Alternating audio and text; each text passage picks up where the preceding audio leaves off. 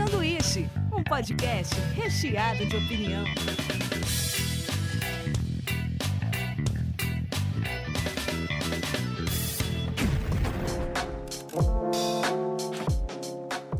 Diretamente da Springfield brasileira, começa mais um Sanduíche. Hoje eu tô aqui com Rafael Mortari. Opa, beleza? Ana Fanini. Olá. Vinícius Fernandes. E aí? E Elto Turini. Olá, tudo bem? Hoje a gente vai falar um pouco sobre sair do armário politicamente. E por que esse tema é relevante? Porque a gente está chegando no momento onde é, realmente conta vidas. Não é mais uma questão de esquerda, direita. A gente está no meio de uma pandemia que não acontecia há um século. A gente está numa crise que vai vir também, que tipo já faz quase um século que não acontece, que é a última crise de 29 lá. Também foi a, é a crise que a gente espera agora, é uma crise parecida. E tem muita gente que sempre teve medo de se posicionar politicamente, mas na verdade tudo é se posicionar politicamente, até não se posicionar. Quando eu vi o Lima Duarte gravando um vídeo, eu achei legal que ele falou um negócio que, tipo, quem lava as mãos está lavando as mãos em uma bacia de sangue. Eu fiquei pensando nisso, que, tipo, mesmo quem tá à esquerda ou quem tá à direita, tem suas convicções e a gente não está tentando converter ninguém aqui, mas a gente quer conversar se, tipo, vocês se expõem mesmo quando, quando fere, por exemplo, a posição de vocês.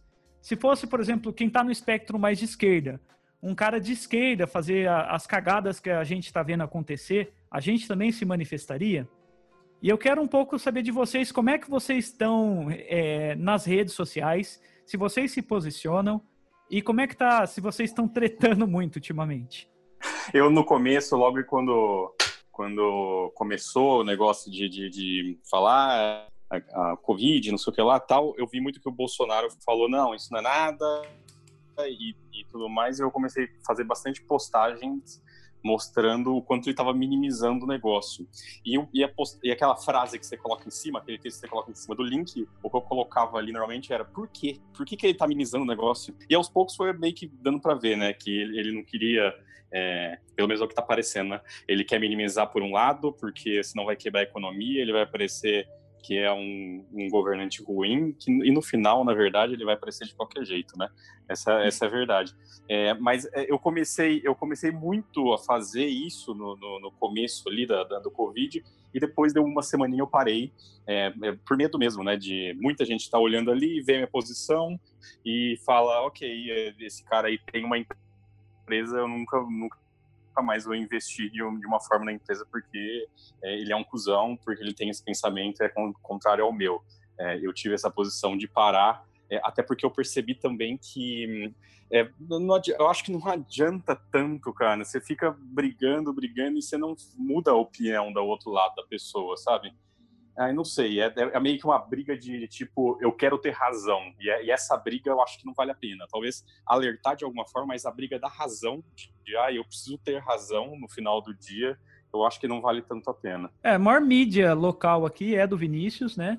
Até mesmo sair da neutralidade é complicado, porque você tem empresários que são de esquerda, de direita, então é compreensível também um receio, né, de você ficar taxado de um lado, né? É, principalmente porque é, é, empresários de Bauru eles, eles acabam é, sendo mais velhos e, o pessoal mais velho eles eles estão acabam ficando um pouco mais do lado desses 30% aí que estão é, com o Bolsonaro, né? Então, então você fica, eu fico com um pouco de pé atrás questão disso, porque daí começa começa a respingar de uma de uma outra forma, né? Um receio de um boicote, algo assim. Exato, exato, exatamente. Ah, eu evitei as redes sociais é, no período das eleições. Eu não, eu prometi que eu não ia fazer nenhuma postagem. Eu acho que o Bolsonaro, se ele fosse de esquerda, eu odiaria ele, assim, porque ele sempre foi muito racista no meu ponto de vista. E isso me afastou muito, assim, tipo, não, para mim ficou muito difícil aceitar quem aceitava ele. Eu fiquei muito assim, tipo, eu não vou falar nada, vou ficar na minha, porque eu vi pessoas próximas que apoiavam ele e eu vi que tava muito delicado, assim, e eu, eu quis meio que agradar todo mundo nas redes sociais, a verdade é essa, tipo, no começo eu falei, eu vou ficar de boinha aqui. E aí eu comecei a fazer um exercício de digitar o que eu queria responder pra pessoa e aí eu apagava. eu faço isso todo dia. Sim. Nossa, frequentemente, frequentemente. E eu, isso começou a me aliviar por um tempo. Porque quando você tá lá na sexta linha tal, você fala assim, cara, isso é o que o Vinícius falou. Eu nunca vi alguém mudar Isso de não ideia. vai levar a nada, né? É, eu nunca vi. É, parece que é mais um lance de ego mesmo. Tipo, Cansa, né, nunca também. vi uma pessoa mudar de opinião por mensagens de Facebook num grupo, ou sei lá onde. Eu nunca vi isso acontecer, tipo, de verdade. Eu nunca vi alguém falar assim. Poxa, mano, nunca tinha pensado por esse ponto de vista. Muito legal, tipo, vou te adicionar. Eu nunca vi isso acontecer. Pode ser que já tenha acontecido. Mas na política eu acho também meio complicado. E aí eu fui levando assim. Até que no segundo turno, um amigo meu fez uma postagem e eu compartilhei. E aí eu vi que era um campo muito delicado, assim, que não ia ter como eu, eu ficar fazendo isso mesmo. E eu não. E, e, tipo assim, eu só compartilhei, tá ligado? Tipo, e aí o pessoal ficou muito bravo e tal. E eu falei, puta que pariu. E eu vi que tinha muito parente envolvido também. Mas você E teve um aí- desenho que viralizou com global de esquerda. Então, isso aí, isso foi depois. Depois, quando eu vi que, tipo, eu falei, não, não adianta eu ficar aqui. É, foda-se, eu prefiro ter, tipo, 100 seguidores fiéis. fiéis é estranho, né? Porque é tudo, é, tu, é, é tudo um jogo de opinião, né? Tipo, eles vão andar com você até eles discordarem. Então, é, então, assim, eu falei, vou quero ter 100 pessoas fiéis, assim. E aí, quando eu fiz essa ilustração do Bolsonaro, que foi quando acharam droga no avião, foi em julho do ano passado, eu, eu fiquei pensando muito nesse desenho, tipo, e eu, eu fiquei também com muito medo. Aí eu acabei fazendo desenho, mostrei para um amigo meu, ele falou, posta, posta, não sei o quê, mas você sabe que vai ter hate, vai ter... Você tá preparado? Eu falei, ah, eu tô, mas eu não tava. e aí eu postei e aí não deu nada. Tipo, algumas pessoas falaram, ah, legal, outras pessoas não falaram nada. E aí o negócio bombou mesmo quando o Bolsonaro fez um discurso. É... Ah, foi aquele um que ele tirou. Ele tentou tirar sarro, mas ficou pior. Ele falou da gripezinha, tipo, ele quis falar de como a Globo estava falando dele, e aí, aí, ele não passou a ideia muito bem, e aí virou uma, um show de horror, assim. E aí, por alguém deve ter visto esse desenho, e aí caiu na mão de alguém conhecido, e aí deu uma bombada. Só que assim, nessa história de bombar, eu perdi muito seguidor também. Imagino. Gente, gente que sempre curtia, tipo, que amigo próximo parou de curtir, assim. Então dá uma separada, assim, não tem como. Você se posicionar é, é arriscado, ainda mais quando você fala de trabalho. A ilustração é um meio de trabalho para mim. Só que eu também falei, eu falei, pô, a arte também é isso, sabe? A arte também é você, tipo, se expressar. E eu, eu vou ficar até quando, tipo, é, pensando só nisso. Então, aí eu acabei fazendo outras ilustrações quando o Mandetta saiu e tal, que também deram frutos, assim. Então, então assim, eu vi que eu não perdi só. Eu, eu, logo, lógico, teve pessoas que, que não gostaram, pessoas que vieram falar chora, chora esquerda e tal. Mas assim, isso rendeu bate-papo em, em sala online sobre a, a reformulação de ilustração, de linguagem, a palavra dentro da arte. Então, assim, eu acho que foi mais positivo e só que assim tem um preço, né?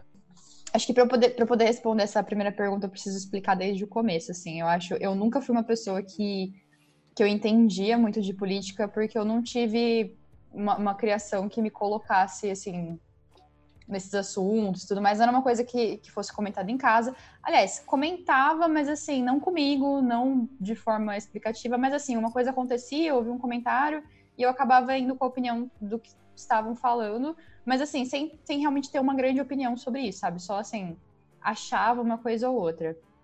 É, hoje em dia continuo achando, né? Mas acho que acho um pouquinho mais, uh, mais forte, assim.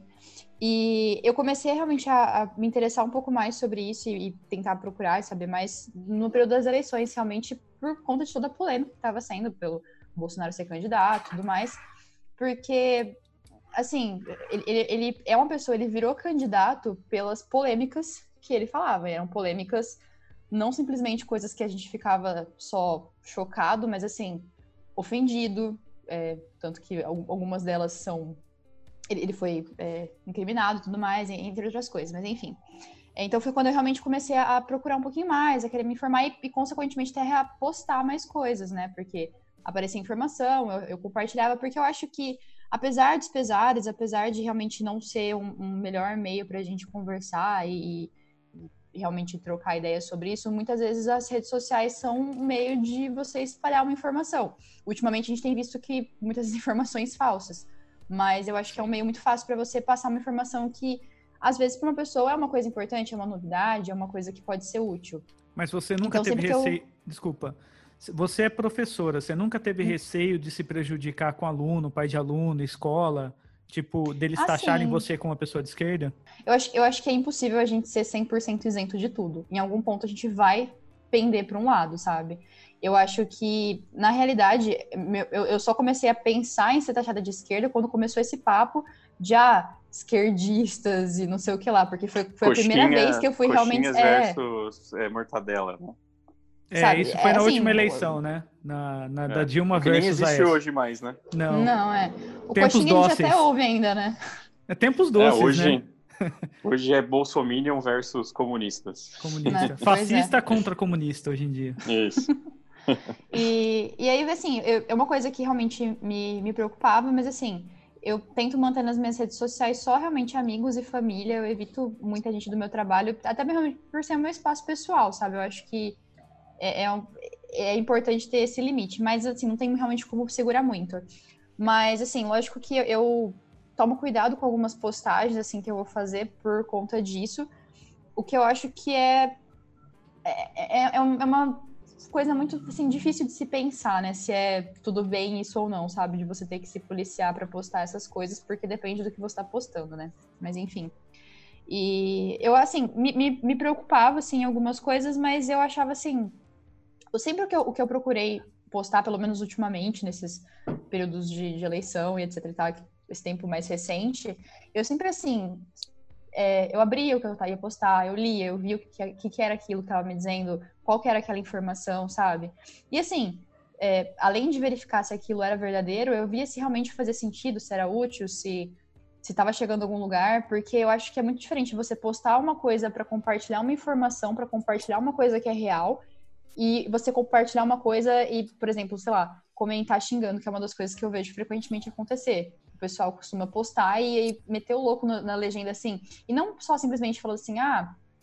É, Virar um ataque pessoal vira um ataque pessoal, sabe? De falar, por exemplo, ah, sei lá, essa, o pessoal xinga as, as políticas, principalmente as mulheres, e fala um monte de coisa. Então, assim, eu acho que esse tipo de postagem é um tipo de coisa diferente do que eu estava postando. Eu, eu compartilhava as informações, colocava ali uma opinião, mas eu evitava, assim, ser, sei lá, como é que eu vou dizer, ofensiva pessoalmente com aquela pessoa. Mas, assim, como eu falei, em relação a, a essas postagens, é que é muito complicado, porque tinha muitas coisas absurdas acontecendo. E conforme eu fui me interessando mais, lendo mais, porque eu, se eu ia postar, eu acabava abrindo, aí eu lia, via realmente se era aquilo, aí nisso eu também aprendi alguma coisa, né? Eu ficava sabendo de alguma coisa. E com isso eu fui me inteirando um pouquinho mais. E uma coisa que eu percebi muito, muito forte é que, assim, é, tudo é política. Tudo é política. Tudo é política. no começo. Até não se posicionar se posiciona... é política. Exatamente. Você se posicionar ou não, continua sendo política.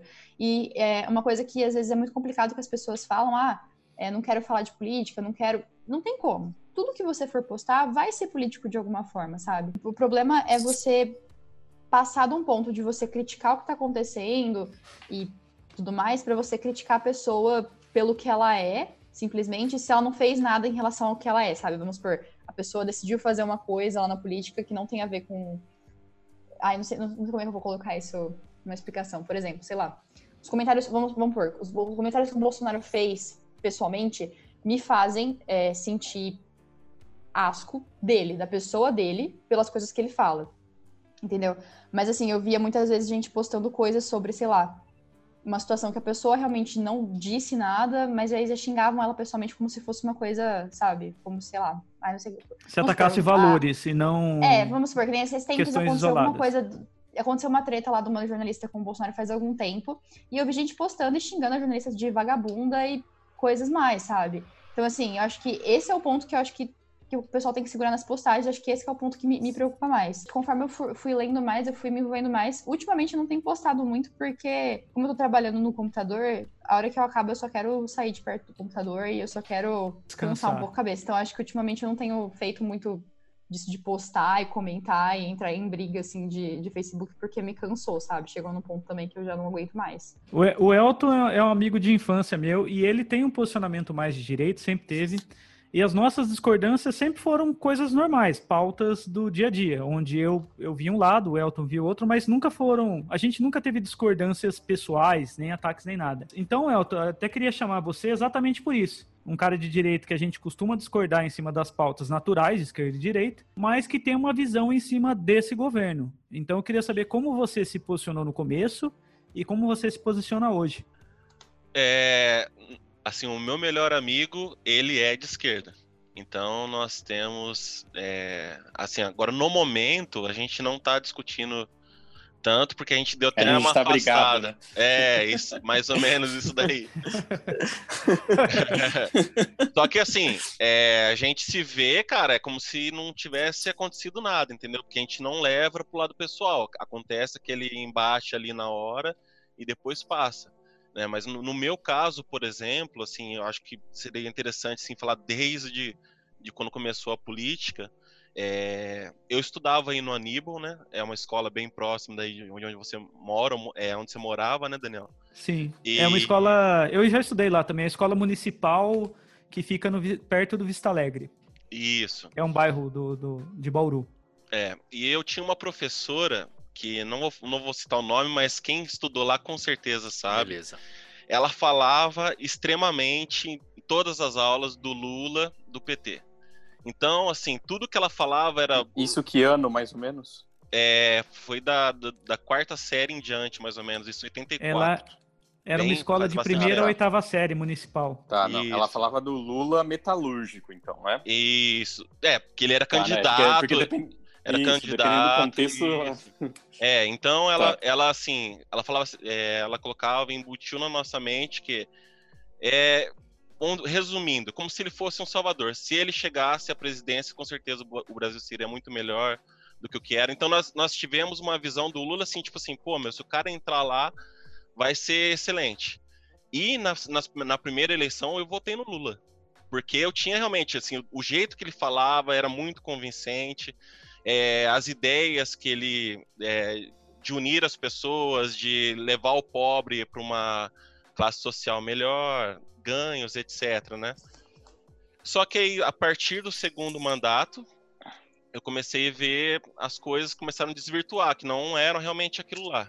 Né? A parte de que ele não estava cumprindo o que ele tinha prometido, aí já começou já um pouquinho de corrupção ali, outra ali.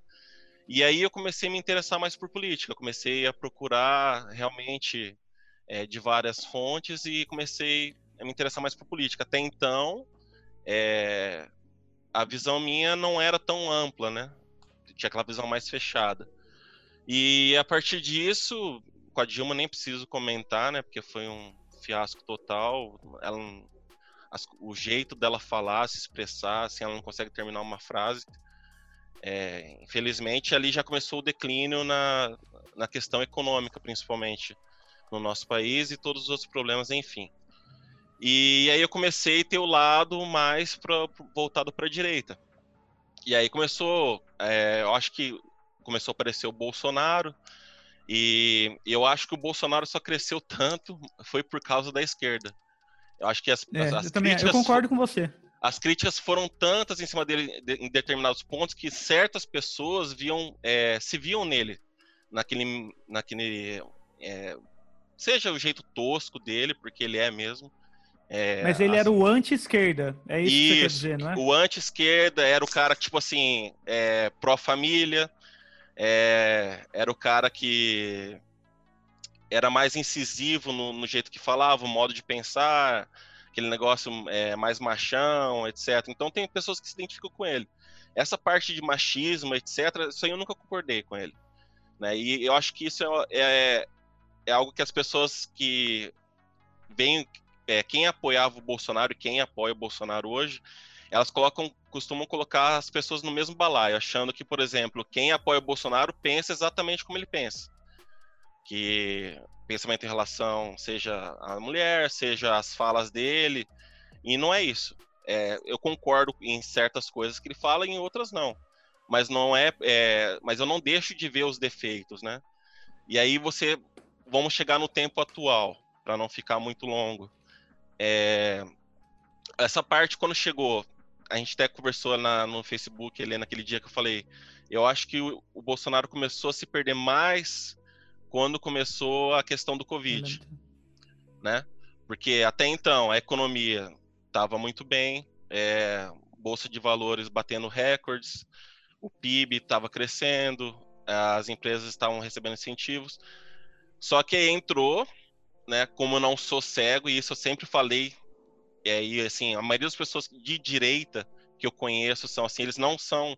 É, as pessoas começam a colocar assim: ah, você é de direita, você é bolsonarista. Não, eu não sou bolsonarista, eu sou de direita e torço pelo bem do Brasil. Só que eu não vou tapar o a peneira e ver as coisas ruins acontecendo e não me posicionar. Então, por exemplo, que nem no, no caso do Flávio Bolsonaro. Para mim, ele cometeu crime ali, com certeza.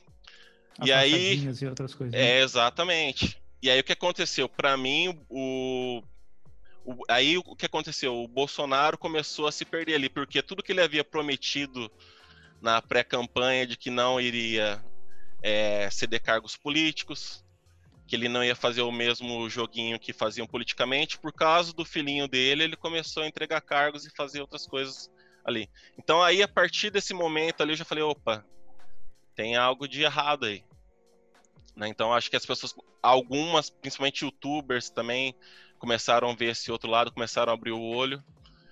Então, é, assim, hoje, é, principalmente em relação a, ao Covid, etc., eu, eu estou realmente decepcionado com, com ele. Pela atitude que ele tomou em relação à população. Economicamente falando, se você for ver, ele está correto. Porém, tem que haver um tempo para tomar certas atitudes. Né? Ele não deu tempo, não deu nem 30 dias que estavam começando aqui a, é, a surgir o vírus aqui, né? No país, ele já queria que todo mundo voltasse a trabalhar. Eu acho isso completamente errado. É, então, o, eu, eu para finalizar assim, o meu posicionamento, eu sempre tive ali no centro, já fui centro-direita, já, eu já fui PSD, PSDB antes de conhecer os esquemas do PSDB. É, eu tenho, mas eu tenho alguns políticos que eu sempre gosto de uma figura ou outra da esquerda e da direita, sabe? É, da esquerda eu sempre gostei do Suplicy, por exemplo, mesmo eu não sendo petista. Eu acho que configuro muito mais a galera ali da Marina, do Eduardo Jorge. Tinha época que eu votava contra o PT, dependendo do político, eu votava contra o político da ocasião. O que me incomodou no Bolsonaro, primeiro, foi os discursos que eu vi desde sempre é, contra a democracia, contra o Supremo, o apoio a algumas coisas. Então, esse tipo de coisa, tinha, tinha um momento que eu falei, cara, eu nunca postava nada também, porque igual o Vinícius também, eu já tive empresa. E eu ficava com medo, eu tinha muitos clientes que eram caras que eram bolsonaristas, e não era cara que era de direita, caras que eram bolsonaristas. Então eu falei, puta, cara, eu não vou perder cliente por causa de, de orgulho ou por causa de alguma coisa. Só que chegou um ponto que agora que conta vidas. Antes era uma questão assim, eu acredito em mais Estado, você acredita em menos Estado, eu acredito na, sei lá, sabe, em determinadas coisas, em ajudas, em auxílios. Isso aí as pessoas podem divergir. Só que uhum. nosso momento de discordância agora é mais ou menos assim. Se a, se a gente errar, morre mais gente. Se a gente errar, vai tudo pro cacete. Então, não, não tem como mais ter um meio termo, assim, das coisas, assim. Acho que quem se esconde tá apoiando. Ana? Eu acho que, assim, agora talvez as pessoas tenham começado a criticar mais e perceber as coisas que estão acontecendo, porque é uma doença que atinge a todos, não importa se você é branco, preto, pobre, rico, tipo, não importa, você pode pegar essa doença e morrer. Porque, assim, se formos considerar falas que ele já teve, ele já teve falas que eram apoiando torturadores, é, já teve falas racistas, já teve falas homofóbicas, já teve falas machistas.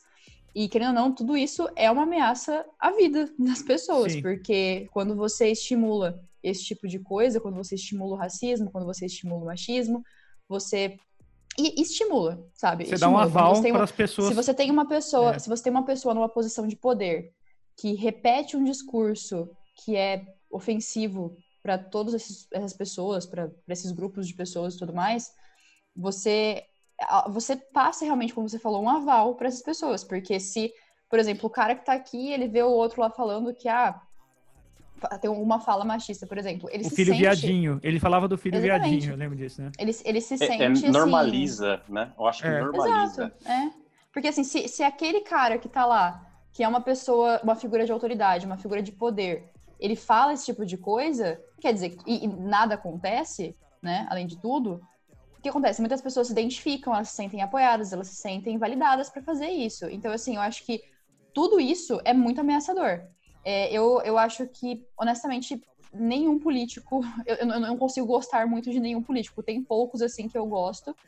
É, que, eu, que eu, eu, eu gosto, eu sigo, acompanho, realmente tá como Suplicy, como você falou, eu gosto muito da Samia Bonfim também, eu sigo as coisas dela. Eu acompanho ali pra ver, como eu falei, ainda estou... eu ainda Eduardo aprendo- Jorge, tenho também muito- eu gosto. Sim, sim Eu gosto, queria ser eu amigo ainda dele. tenho eu ainda tenho muito para aprender, sabe? Assim, eu acho que tem muitas coisas que eu preciso realmente aprender. Eu acho que todos nós sempre podemos aprender mais e tudo mais. Mas eu acho que, assim, quando, quando tem esse tipo de fala, eu acho que já é uma coisa muito prejudicial, sabe? Eu acho que já é uma coisa que pode gerar violência entre outras coisas. E aí agora eu acho que as pessoas começaram a se incomodar porque é uma fala que tem que, que é para uma situação que não é mais sobre um grupo, não é mais agora só para as mulheres, não é agora mais só para os negros, agora é para todo mundo, pode ser qualquer um, pode ser você, pode ser a sua família. Então agora todo mundo começa a ficar um pouco mais assustado, um pouco mais preocupado, oh meu Deus, o que ele tá falando aí? Mas assim, não é muito surpreendente, sabe? eu quero fazer o ponto de, de enxergar também vários amigos que votaram contra o PT, e eu acho compreensível, totalmente compreensível. Foi um dos maiores escândalos que aconteceu de corrupção durante muito tempo. Então, muita gente votaria numa porta se fosse a porta versus o PT. Eu entendo um, isso, um- completamente. Um voto contra, né? É um voto contra, não, então- não a favor do. Isso, teve muita lado. gente que veio pela do Lava Jato, do, do todo o respaldo que o Sérgio Moro ganhou, com, atacando poderosos que nunca antes eram presos. Teve gente que veio pela situação econômica, por exemplo. Eu também não quero resumir todo mundo que votou contra o PT num bolsonarista que deu aval para machismo, que deu aval para tudo. Eu acho que é mais complexo do que isso. Mas o meu ponto é que eu votei contra ele justamente porque eu já conhecia a figura dele. Eu já tinha estudado várias das declarações dele. Então, tipo assim, eu, eu- o meu, mesmo assim sendo um PT, que eu não queria ter que votar, eu votei porque o outro cara do outro lado era o Bolsonaro. Eu só queria colocar um ponto também para não parecer que todo mundo da direita deu aval para tudo isso. Que eu acho que teve uma galera que foi com a revolta do, de todo o sentimento das denúncias do PT, do PSDB, e daí pegaram o anti-cara. No final sobrou o, o PT e o, PS, e, o, e o Bolsonaro, né? Dá pra ver, principalmente pelo primeiro turno, né? Eu não lembro quanto que, é que foi a porcentagem do Bolsonaro no primeiro turno, mas eu acredito que tenha sido 27, 30%. É, É. para menos até, né? Eu não lembro quanto que é. Não foi, não foi a favor dele, mas contra, né? No segundo, no segundo turno. Então daí tem os 30% lá mais, né? Os, o- uma quantidade para poder somar a maioria. O fator anti-PT, né? Sim, sim. O- quando você começou, você falou que, que tinha um pessoal aqui agora conversando entre a gente, mais de esquerda, outros mais de direita, eu, você, mais, mais de centro. Mas eu, eu queria meio que, que tentar fazer uma reflexão aqui. É que eu prefiro, que eu prefiro falar que eu sou mais sensato do que de esquerda ou de direita ou de centro.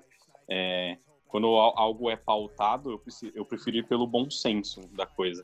E é, e é interessante, que o Elton estava falando que ele votou no Lula, né? Ele, ele se considera Sim. hoje uma pessoa de direita, mas peraí, ele votou no Lula. Então, é, é, é qual que é a reflexão que eu queria é, que, que vocês pensassem, assim? É, se, se ele votou no Lula, ele, tem, ele concorda com algumas coisas que o Lula, ou bastante coisa que o Lula é, passou naquela época, que eram pensamentos de esquerda, e ele também é, concorda com bastante coisas que o Bolsonaro ou o pessoal de direita é, fala. Então, por que não ser sensato em vez de ser, em vez de rotular, né, de alguma forma, é, o que é o que é certo de um lado, o que é errado do outro e, e tentar achar um pensamento é, sensato do que se deve ser feito e não ficar é, como a gente está chamando hoje o pessoal de gado, né? Que é, que é ficar completamente de lado de uma pessoa é, cegamente, né? Eu queria responder, não responder, mas eu queria fazer uma reflexão em torno disso, assim. É, porque até a última eleição, até antes desse processo ir para os extremos, eu acho que esquerda e direita eram visões econômicas e pautas progressistas ou conservadoras. Então é o cara pelos direitos dos gays, minorias, menos Estado, mais Estado. Tinha essas divisões. Mas eu acho que a corda puxou tanto para um lado que agora qualquer coisa que é contrária a, a, esse governo é julgado de comunismo ou super esquerda. Agora eu sou super esquerda, eu nunca achei que eu fosse super esquerda. Eu sempre achei que eu fosse mais centro. Mas se agora o governo está nesse extremo da direita, então eu, eu agora eu, eu, sou super esquerda. É isso. Ana? É, não, é, eu acho que. Fala, falando. Né, eu, eu, nunca nem tinha me, me, denominado nada, na verdade, assim, acho que outras pessoas que me denominaram alguma coisa, porque já, já me falaram que eu era comunista e tudo mais, aparentemente eu sou até comunista, não sabia nem que isso existia. Realmente deu certo. Seja bem-vindo ao Fórum de São Paulo. Gente, olha só, o comunismo tá aí, a gente nem, a gente nem é, percebia. Pois é. Olha eu que viro, loucura. Eu vivo procurando documentários sobre o comunismo, porque toda vez quando alguém. Porque ela é usada hoje de outra forma, né? É. A palavra. Ela é usada de uma forma que eu falo, caralho, eu acho que não é o que eu achava que era. Tipo, e aí eu fico pesquisando, tá ligado? É, assim como o fascismo. É, é associar isso à direita eu acho também perigoso. É, mas tudo que é extremo, né? Extrema esquerda, extrema direita, eu acho que aí já perde a razão. E esse negócio de ser de direita, eu acho que eu, eu tenho sido por conta de tudo isso também. Mas eu sigo o Ciro Gomes, e o Ciro já falou que ele é centro, não sei o quê. Centro-esquerda. Centro-esquerda. E eu, tipo, curto pra caramba o jeito que ele fala, as ideias dele, eu acho ele inteligente. Então, assim, para mim, ele é um cara, sabe? Tipo, um cara que poderia dar jeito, talvez, em algumas, algumas coisas. Mas. E, e ele sempre mete o pau, assim, na, na esquerda, assim. Ele fala justamente isso, tipo assim, a extrema. Tudo que é extremo é cego, tá ligado? E aí não tem como achar uma, uma uma resposta diante da cegueira, sabe? Eu, eu, eu votei no Ciro no, no primeiro porque eu acreditava que ele tinha chance, por exemplo, de, de representar uma opção à esquerda que não fosse o PT. Porque eu sabia que se fosse PT, o Bolsonaro ia ganhar. Só que eu acho que o Ciro também carrega uma dosagenzinha de um pouco de machismo, agressividade, assim. Eu acho ele um cara inteligente. Uma é, coisa é o cara é chamar o outro de viadinho, ou, tipo, sei lá, sabe? O, Lula falou uma vez das, das feministas de grelo duro, ele falou isso. Ele uhum. falou isso. Sim, sim. Mas a outra coisa, por exemplo, é como plataforma de governo lutar contra o feminismo. É colocar pessoas, por exemplo, que usam a religião e não a ciência, que são contra todas as pautas. E, e daí é, que é eu colocar, acho que... É, é, é colocar complicado. em pauta a polêmica, né? Isso, é, exato. E não a posição pessoal do cara. Você sabe que a maioria desses caras tem problemas, que esses caras, cara, nenhum deles é perfeito, mas a questão para mim é plataforma de governo. Sim, sim, só que, é, porque... só que essas outros, esses outros caras, eles evitam entrar em, em assuntos que, que são polêmicos e também não vai fazer diferença no, no que é para resolver. Eu vejo agora é, o Bolsonaro tomar algumas atitudes de tipo é, tá morrendo um monte de gente, tem, tem algo para se cuidar, tem a saúde para se cuidar, a economia que está indo pro saco também, e ele vai lá e pega a, uma folha e, e, coloca a manchete e começa a brigar com a imprensa e fala coisa da imprensa e, e começa, é, parece que desviar o assunto, né, que não, que, é. que, é. que não tem nenhum tipo de importância agora, né? Parece que o tempo todo ele está colocando a polêmica lá para desviar o assunto é, é, parece que ele procura um inimigo o tempo todo. É, essa é a verdade. Ele, ele, parece que ele não saiu da eleição ainda, né? Ele, ele fica. É. é toda vez que alguém, que alguém critica ele, ele fala, mas o Lula, o Lula roubou não sei o que lá. É, ele, ele, sempre joga alguma coisa que aconteceu pior para tentar é, relativizar, né? Da, é, e tirar da frente né, aquilo que está acontecendo com ele. E daí isso nunca foi, nunca aconteceu com nenhum tipo de, de político antes, né? Fala, Ana, desculpa. É, não, é, eu concordo 100% com o que você está falando e, e, realmente, como o Daniel estava falando também, parece que a, a, a, proposta dele eram apenas as polêmicas, assim, porque não tinha proposta nenhuma, não tinha nada a oferecer, não, não estava no debate, não, não tinha nada a dizer, a, não ser as polêmicas. É realmente isso, é, é o famoso mas e o PT, né? Que virou um monte de, de meme na internet, porque é o único argumento que, que era dado e continua sendo dado. E foi o que você falou, realmente, uma das coisas que a gente percebe é esse, essa mania de perseguição, assim, pela imprensa. Que, assim, a imprensa sempre falou de político e falou de tudo de político, desde que a imprensa existe, sabe? Sim. É, falar, falar que agora a imprensa tá correndo atrás então, do Bolsonaro, querendo fazer alguma coisa contra ele. Gente, assim, a imprensa. E desde sempre, ou desde sempre mesmo, assim, desde, desde sempre da existência dela. Eu, ela falava desde de política, sempre, se você. Só, só que ele coloca, é, ele faz a polêmica, Uhum. a- a- dando um alarme sobre o que a imprensa está falando, e parece que a imprensa só está fazendo isso hoje em dia. Na verdade, os outros É, não eu- davam tanto alarme para aquilo que a imprensa estava tava falando. Porque Mas a eu queria colocar quer um- dar audiência, né? A, a imprensa quer audiência, então vai falar tudo o que aparecer. Eu, eu queria colocar um e- ponto aqui que, assim, é, só fazendo uma, uma crítica também à esquerda na época do Lula, da Dilma também. É, eu tenho tios que são bem de esquerda, tenho parte da família que é bem de esquerda. E, inclusive, eu li livros, assim, da, de jornalistas que foram perseguidos na época do Lula. Tem um cara até que ele escreveu sobre o alcoolismo do Lula e o Lula tentou caçar o, o- a cidadania dele aqui. Ele era casado com uma brasileira. Então, eu acho que a perseguição política a jornalista é uma coisa assim que tipo já era feita, mas assim, virou parte agora de uma instituição também. Mas assim, o PT também perseguiu pra cacete. Ah, Figuras como a Veja, por exemplo, a Folha de São Paulo, o pessoal da esquerda chamava de Falha de São Paulo. Eles, eles falavam que a Veja também era uma revista sem credibilidade nenhuma. Eu, eu acho que não é um fator isolado a perseguição à mídia, mas eu acho que o Bolsonaro ele, ele le- elevou. Ele pegou estratégias que já eram feitas para descreditar a mídia e ele, ele tem essa estratégia de Transformou em conversar espetáculo, com. né? Hã? Transformou em espetáculo. É, eu acho que ele, ele trabalhou melhor que o PT nesse lance de descreditar a mídia. Porque o PT conversava com metade do público. Não que isso, não que isso deveria ser feito, né? Não, Trabalhou mas, cara- melhor, você tá falando como se fosse uma coisa. Ah, não, ele sabe trabalhar melhor a descrença da. da- Mas, da- cara, eu acho imprensa. que é uma estratégia política mesmo. Se você vê nos Estados Sim. Unidos aquele Steve Bannon, também ele usou a mesma estratégia que o Trump apontando para os caras da CNN, chamando de fake news. É, não é um Uhum. fator isolado brasileiro nem bolsonarista, mas eu acho que foi aperfeiçoado, sabe? A gente tá Uhum. vivendo tempos sombrios. Ah, em relação, Sim, é, perdão, desculpa. Em relação à parte Desculpa. que a Ana falou lá da questão das polêmicas, é, que não tem um plano de governo, etc., eu discordo, porque na verdade a mídia que está focando nessa parte das polêmicas. né? Todas as partes boas que o governo fez, a mídia não dá destaque. Ela dá destaque, por exemplo, pro dia que ele foi lá na- no cinema, foi fazer um negocinho, aí vira aquela manchete, capa de, de notícia.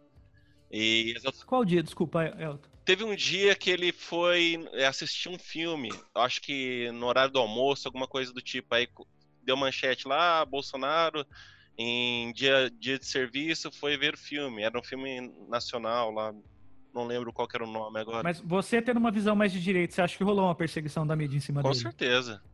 Com certeza. Mas você acha que no PT não rolava? Bem menos. Eu acho que começou a É? ser mais no Bolsonaro a partir do momento que ele enfrentou a Globo e disse que ia cortar todos os benefícios dela. Mexeu no calo, dinheiro. Qualquer empresa, o fator principal é dinheiro. E a partir do momento que ele falou, bom, vamos cortar os benefícios, vamos tirar. Porque, se não me engano, eram 6,6 bilhões que a Globo eh, recebia anualmente do governo. Isso aí foi cortado. Mas a, a- eu lembro que a Globo também era o inimigo número um do Lula, assim. A Globo nunca foi benquista por nenhum governo que estava lá. Com exceção de poucos, assim, na época do Collor, que a Globo apoiou, assim, na caruda. Eu acho que o, o PT também, eu lembro que a galera da, da esquerda também odeia a Globo. Eu não sei, tipo, mas todo mundo assiste novela, né? Eu não. Se a Globo tá de pé...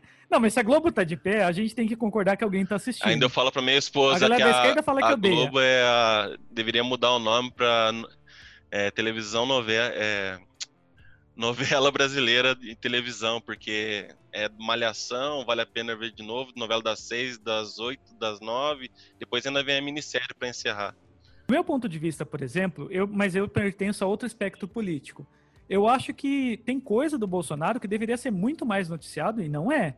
Essas, essas pautas, por exemplo, eu acho que é até um alívio para ele. Quando as pessoas falam uma frase machista dele, quando as pessoas falam negócio, quando devia estar tá questionando coisas mais importantes, eu acho que é só perder pano. Mas para mim, acho que a paulada é até pequena. Sei lá, porque tem muita coisa séria que deviam estar tá perguntando. Os esquemas do Flávio, essas tentativas dele de sair fora. Porque a gente vai ficar discutindo essas coisas e, e por trás disso, esses caras estão com, com outras coisas bem sujas, bem pesadas que a gente devia estar tá, tá pautando. É, não, assim, eu é, pensando em relação a essa questão toda da perseguição da mídia, eu acho que uma, um ponto muito importante que a gente tem que considerar é o seguinte: há, sei lá, quatro anos atrás, a gente não usava tanto o Facebook. Muitas pessoas que hoje em dia estão no WhatsApp não usavam tanto o WhatsApp.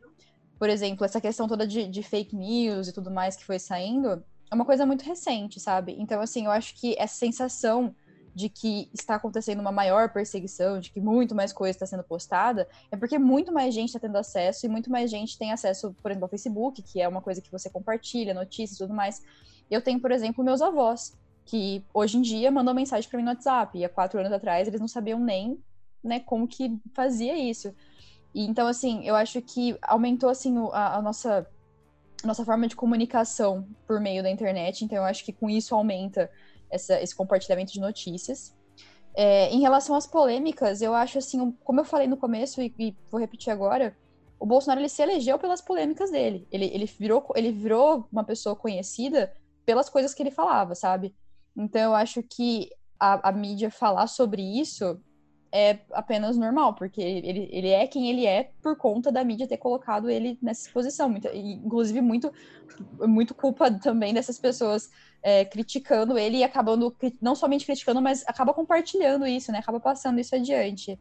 É, realmente, como você falou, é, Daniel, é, a Globo criticou vários políticos, eu acho que vai continuar criticando, e assim, é, eu acho que, pelo que eu vejo, nada do que é colocado lá é mentira, sabe? Então eu acho que assim, por mais que é, às vezes caiam de pau em cima dele, não tem muito como não fazer. Ele, ele é o tá presidente foco, do país, né? ele tem, ele é uma pessoa de maior autoridade, ele é a pessoa de maior autoridade no país, ele é a representação do país. Então, ele tem que ser uma pessoa que tem que viver dentro de certos moldes muito, muito mais assim regrados realmente no que ele fala, no que ele faz, em como ele age, etc pra, porque ele vai estar tá no, no, no, foco, ele tá no foco, ele vai, vão falar dele, sabe? É, e sei lá, às vezes eu, eu, eu, eu, acho assim que às vezes é um pouco. Realmente, para mim é uma, é uma perseguição, assim, uma mania de perseguição que não, não é real, porque eu, eu como eu falei, não, não me interessava tanto antes por política, até por não, não ter, assim, tanto contato com pessoas que, que, que se interessavam para conversar realmente, para ir aprendendo, para ir discutindo. Mas eu lembro, por exemplo, na época da Dilma, tinha uns adesivos dela no carro com as pernas abertas para você colocar gasolina, que seria a vagina dela, sabe? É, tipo, eu lembro isso disso. pra mim é uma imensa ofensa, seja a pessoa que for, sabe? Eu, eu acho que é uma coisa horrível. E aconteceu, sabe? Então eu acho que agora chegar e falar que, ah, ele tá sofrendo muita perseguição, coitado, ele não consegue nem. Sabe, poxa, se você vai se dispor a ser presidente de um país você vai saber que muita coisa vai acontecer, as pessoas vão falar de você, vão falar do que você faz, vão falar da sua aparência, vão falar de todas. Você tá é. tá 100% no foco, sabe? Eu acho que é, é, é, óbvio isso. E assim, em relação ao Bolsonaro, eu, o, tipo assim, pelo menos o que aparece para mim são. Ultimamente tem aparecido até umas coisas realmente é, já, já um pouco mais assim. Sei lá, como é que eu vou dizer? Um pouco mais ofendendo ele mesmo também, mas assim eu nunca vi um negócio desse com ele. tinha colante dela no carro. E eu nunca vi isso acontecer com ele, sabe? Então, assim, eu acho que a gente tem que avaliar realmente se tá acontecendo uma perseguição a mais agora, porque eu, eu acredito que não, pelo que eu vejo, porque eu vi que já aconteceu antes com outras pessoas. E assim também, nessa perseguição que tá acontecendo, o que que tá sendo falado? São coisas reais? O que, que a pessoa tá fazendo? Porque é, essa, essa notícia, por exemplo, que você falou, Elton, eu não lembro cinema, também. Eu não tô me lembrando muito bem qual é, mas quando que aconteceu isso? Mas eu acho assim, acho que não tem problema ali no cinema. Eu acho que a, a gente tem que é, separar também, as coisas. Desculpa, a Globo ela vai falar mal mesmo. Quando a Globo não gosta e quando a política influencia a Globo, eles é. querem tirar. Isso é um fato. Não é hashtag Globo lixo. A Globo vai fazer isso quando não for interessante para ela. ele tem outras é, emissoras que gostam dele, ele nunca cita elas. Ele tem, acho que quatro, acho que o SBT já, ele, ele gosta do Silvio, eles se gostam. Então, assim, eu acho Sim, que não é a, todo esse drama, não. No caso, a, assim, Record. É, pelo lado religioso até, né? Como, vou, vou falar aqui meio que é, é, com papel de mídia, não que eu seja uma mídia nacional, que a gente trabalha como uma mídia nacional, mas como, como convivência com jornalistas. É, eu vejo assim, Veja é lixo, Folha é lixo, a Globo é lixo, o Globo é lixo, e daí, tipo, todas, é, é todas são, são lixo. Como, como, é que você se informa é, exatamente? Porque tudo que eu vejo de discurso, quando eu tento conversar com as pessoas que ainda estão defendendo ele, é, eu vejo que todo discurso é discurso que vem do WhatsApp. Então, assim, você tira crédito de todas as mídias e todas as mídias são manipuladas, o que eu acho impossível, impossível de, de acontecer. E daí só a verdade é que chega pelo WhatsApp. Sim. Eu acho, eu acho muito, muito, muito errado isso, muito errado.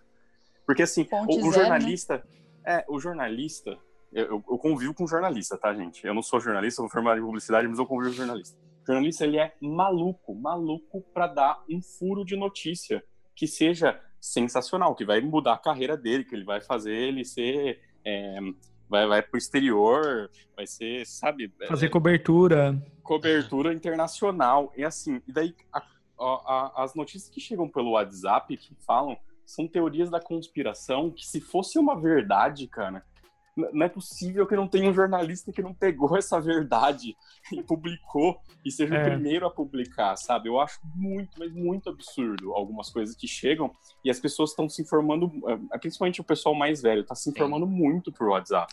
Eu quero contar uma coisa depois para vocês. Você quer falar agora, Rafa? É uma curiosidade mais, assim, tipo sobre o Covid e o medo de, de dar. A minha avó, eu tenho uma avó com 80 e tarará e ela mora sozinha. E aí, é, os filhos estão fazendo um revezamento para não deixar ela sozinha. Os filhos ficam com ela uma semana na casa de cada filho. Ela fica. E a minha avó tá, tipo assim, bitolada, assim, com esse lance. Ela acha que ela vai pegar o negócio, sabe?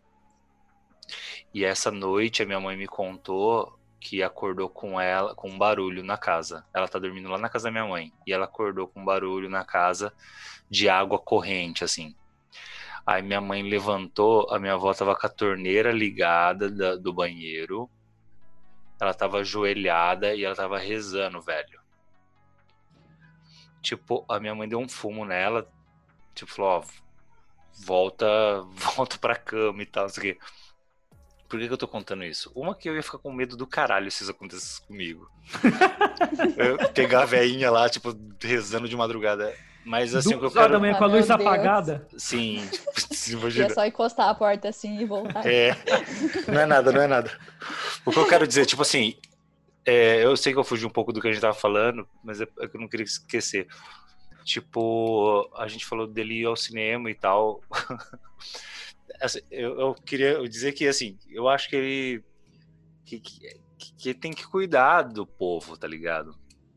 Tipo, é, eu acho que ele tem que fazer tudo o que ele merece também, tipo, é, lógico, mas dentro de uma coerência, assim, tipo, e isso nunca foi feito, assim, nenhum presidente deu isso pra gente ainda, e eu acho isso muito injusto.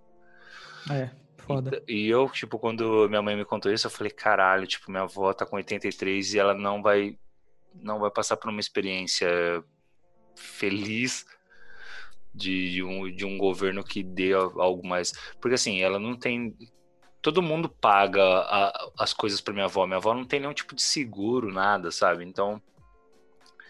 Isso faz um link também com o vídeo do Lima Duarte lá, que eu não devia nem ter assistido. Foi a primeira coisa Nossa, que eu assisti de manhã também. e eu falei, não devia ter assistido, fiquei muito mal.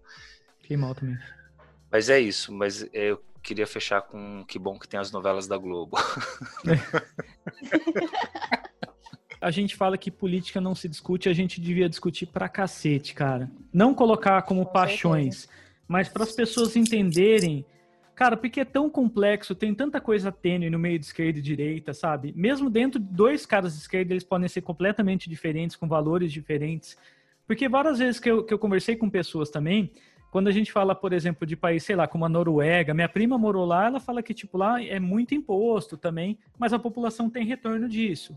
Outros países também, assim como alguns países de direita, funcionam sendo de direita, mas a gente acha que o Brasil não funciona porque é o Brasil, porque tem a política tal. E daí, quando a gente vai para a mídia, a gente já não discute política, já não tem informação política, muitas pessoas acabam descobrindo a política depois de adulto, então, tudo que elas têm é do formador de opinião delas.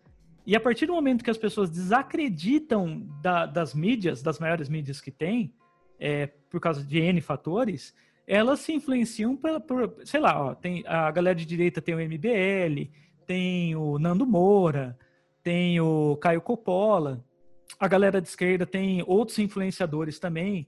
E eu acho tudo isso muito complicado, sabe? Porque você tem a visão parcial de um grupo de uma pessoa que, diferente de um jornalista, não tem a obrigação de apresentar nada e de checar fatos. Sei lá, sabe? Eu, eu acho que esse é o caminho da polarização, começa também nesse enxame de informações que a gente não consegue metrificar e, e profissionalizar mesmo. Ana. É, você falou uma coisa que eu acho importantíssima. Você falou assim sobre as pessoas falam, ah, né, política e religião não se discute. É, eu acho que eu concordo muito, acho que política se discute sim, realmente não, como você disse, não discutir assim como uma. É, é que é aquela coisa, dependendo da pauta política, eu vou discutir com certa paixão, porque aquilo é uma coisa relevante para mim. Como eu falei, por exemplo, um exemplo, o machismo.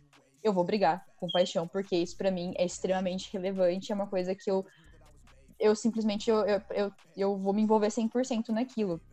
Mas a política em si, em geral, todas as coisas, eu acho que tem que se discutir sim, não realmente para brigar, mas para realmente conversar sobre. Porque sim. um dos maiores problemas, eu acho, além dessa, desse enxame de informação, é que a gente não é. A gente, nós não somos uma nação politizada. Nem Esse um é o ponto. Porque a gente tem esse papo de não se discute política. Por isso que a gente erra, por isso que a gente não sabe o que está acontecendo, não sabe o que fazer, não sabe? A, gente vota nas pessoas muitas vezes e não acompanha e, e passa é. e fica por isso mesmo, não sabe o que está acontecendo. E mesmo quando chega para a gente o que está acontecendo, a gente não entende porque é uma linguagem que a gente não entende, é uma, uma realidade que a gente não participa. Às vezes, agora que eu, como eu falei, eu comecei é, bem recentemente a acompanhar mais essas coisas muitas coisas eu precisei ir pesquisar e perguntar e achar, porque eu, eu recebia a informação daquilo, mas eu li aquela informação e eu não conseguia entender aquela informação, sabe? Por mais que ela estivesse chegando até mim, o que chegava eu não entendia. Então, eu acho que uma coisa que é muito importante e que falta muito é educação política, educação no geral, né? Uma educação escolar, uma educação social, e uma educação política, para a gente conseguir discutir esses assuntos, para a gente conseguir saber o que, que, é bom, porque foi o que o Vinícius falou também sobre ser sensato. Eu vou nessa também, eu falei, eu, eu nunca falei assim, nossa, sou de esquerda. Quem falou foram, foram outras pessoas que vieram falar isso. Eu lendo, realmente, eu me, me identifico com algumas pautas de esquerda, algumas de centro-esquerda, normalmente, realmente mais pendendo para esse lado. Mas eu acho, eu, eu gosto de ver e, e, entender o que é sensato, o que faz sentido, o que, o que é lógico e tudo mais. Mas eu acredito que se a gente tivesse uma educação política desde sempre, se isso fosse parte do nosso cotidiano, sabe?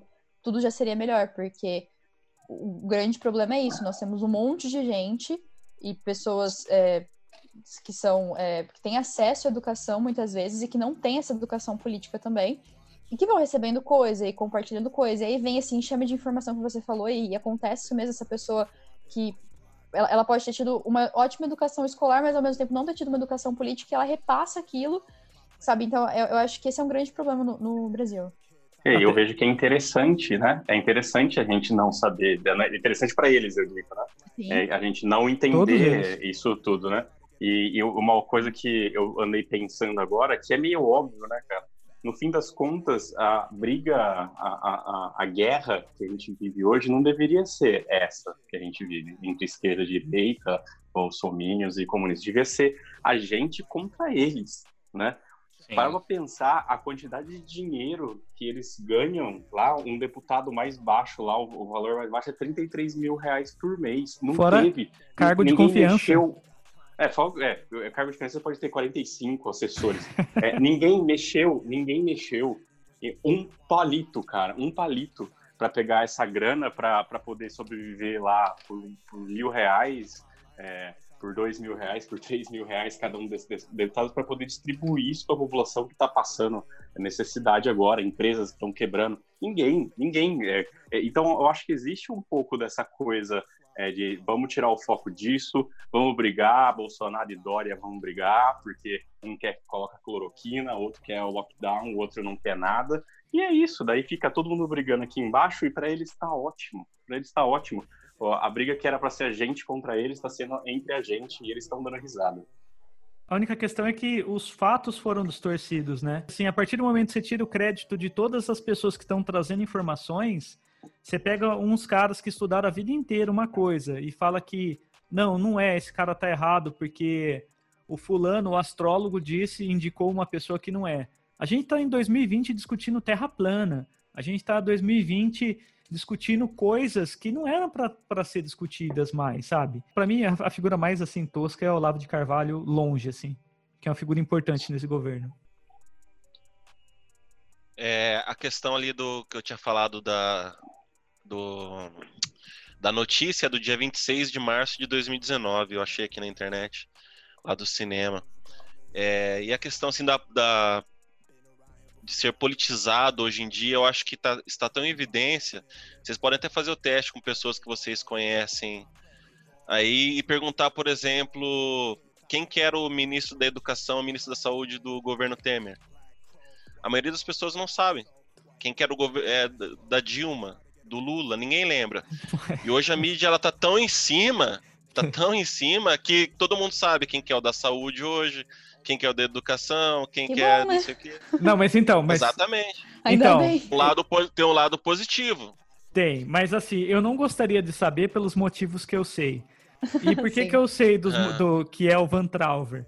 Porque ele deu declarações do Enem falando que o Enem não era para fazer justiça social, ele queria revisar todos os livros, fazer um revisionismo político, e essa é uma pauta que, assim, para mim, ele é um cara que eu sou fortemente contra, e, e, assim, sei lá, é um cara que não, ministro da educação que não sabe escrever, já começa sendo, acho que mais complicado por aí. Não foi um erro nem dois Sim. erros, é perceptível que ele odeia educação. E nesse momento, tudo que a gente mais precisava era de pesquisadores. Tipo assim, eles cortaram a área de investimento e você vê o Atila e vários outros, por exemplo, que se tornaram nomes de referência da, da mídia e tudo mais, foram estudar fora do Brasil. Porque as bolsas daqui estavam caso... sendo cortadas, né? Mas no caso desse ministro foi aquele caso que eu falei para você. O Bolsonaro ele começou a fazer o joguinho político de, de ceder pro centrão, pessoal é. da esquerda, para livrar, livrar o filhinho dele. Esse foi todo o problema. É, mas é, é engraçado porque é, a gente tá, a gente ficou sabendo que eu não sabia que era Mandetta até começar começar essa crise de saúde, porque é, para uhum. mim não, não, não, não, conhecia. Eu conhecia o ministro da, da, tecnologia porque ele é de Bauru e também ele foi astronauta, né?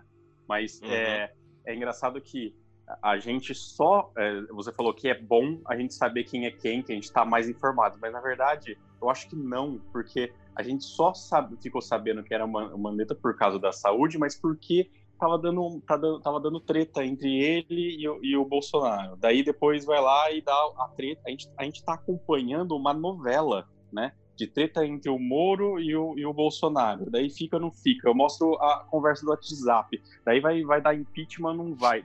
Você entende que a gente tá meio que no, no meio da novela, a gente tá acompanhando uma novela e não interesses que deveriam ser é, do povo, interesses que deveriam melhorar é, a gente que está no meio de uma crise de saúde, né, e está transformando a crise de saúde em crise econômica e numa crise política, tá o pior dos cenários, né? Tá, e, isso é terrível, isso é terrível. Sim. A, a, única coisa boa que eu vejo é realmente nessa questão da educação política a gente começar a conhecer um pouquinho mais essas pessoas que estão lá, né? É. Porta de entrada. Lá, inclusive, desde o do começo que, do governo. Que né? é o que deveria ser feito e as pessoas saberem já desde antes Concordo. mesmo. Né? Sim, Exato. com Concordo. certeza, sem dúvida. É, é, a gente poder cobrar e, e, e tomar uma atitude. É, alguns ministros a gente ficou sabendo porque eles tiveram muito destaque em algum momento. A gente sabe que o Fernando Henrique foi ministro do, do Itamar Franco por causa do Plano Real. Porque a mídia uhum. tipo, falou muito sobre isso e ele se elegeu por causa do Plano Real, sabe? Sim, a gente sabe, sim. se eu não me engano, o, o Haddad também foi ministro da Educação em algum momento do, do governo. Ele foi, não é. foi? Sim. Uhum. Então, ele também. Agora, tipo, a questão, a Globo tá. A, a Globo, ó. As mídias, a Veja e tudo mais, tem uma postura mais à direita. Eles também carcavam o pau em várias coisas. Eu lembro disso. Investimento. Eu vi que o, esses caras que, que fazem bolsa, são bolsistas e tudo mais, não é de agora que eles reclamam. Nos governos anteriores, eles já falavam que era foda sobreviver sendo cientista no Brasil, que os investimentos eram cortados, que era sempre muito complicado tudo.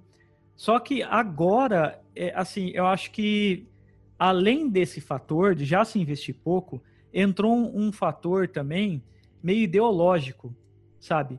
E parece que, ao meu ver, e eu vou falar sem medo nenhum de, de discordância, ao meu ver, parece que o que o governo falava que ele queria impedir foi o que ele implementou.